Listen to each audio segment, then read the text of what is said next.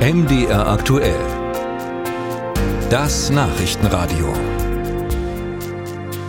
Wenn ein Mann ein Kind zeugt, dann ist er der leibliche Vater. Man kann auch biologischer Vater sagen, soweit so unstrittig.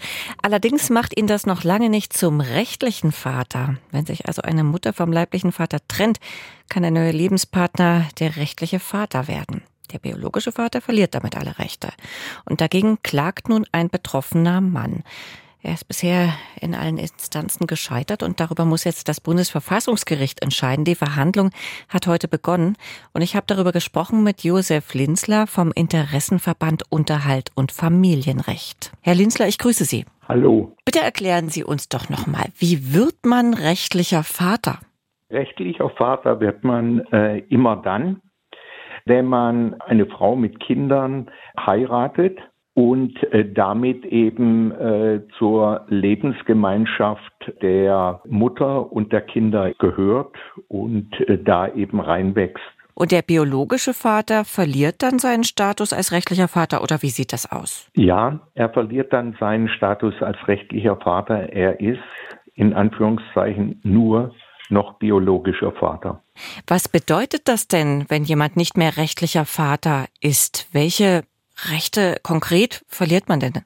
Konkret verliert man das Recht, äh, dass man eben über den Aufenthalt bestimmen kann, dass man in Fragen von Bildung, in Fragen von Gesundheit, in Fragen von Betreuung äh, eben mitsprechen kann. Inwiefern haben denn die Kinder da ein Mitspracherecht? Das ist eine gute Frage. Äh, die Kinder haben meistens, also unter 14 Jahren, selten oder kaum ein Mitspracherecht. Mhm. Allerdings kann ich sagen, aus äh, den äh, Schilderungen von Betroffenen, dass die Kinder äh, durchaus nach dem richtigen Vater suchen beziehungsweise darauf aufmerksam gemacht werden, äh, dass es eben den biologischen Vater gibt. Kann man sich denn als Vater gegen so eine Situation irgendwie absichern?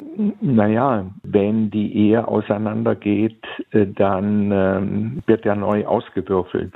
Wer jetzt zur neuen Gemeinschaft gehört, wer primär mit dem Kind zusammen ist, äh, wer ähm, länger Kontakt mit dem Kind hat, wird neu ausgewirbelt, wie gut sich der, ich möchte es fast nicht sagen, Stiefvater mit äh, den Kindern äh, der Frau eben versteht.